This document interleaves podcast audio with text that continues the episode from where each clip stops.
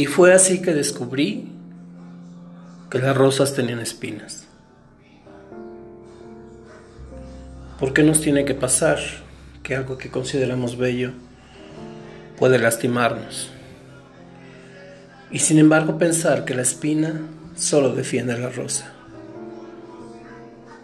Defiende su belleza, defiende su estética. ¿Cuántas veces han sido arrancados los pétalos de una rosa y ni mil espinas han podido defenderla?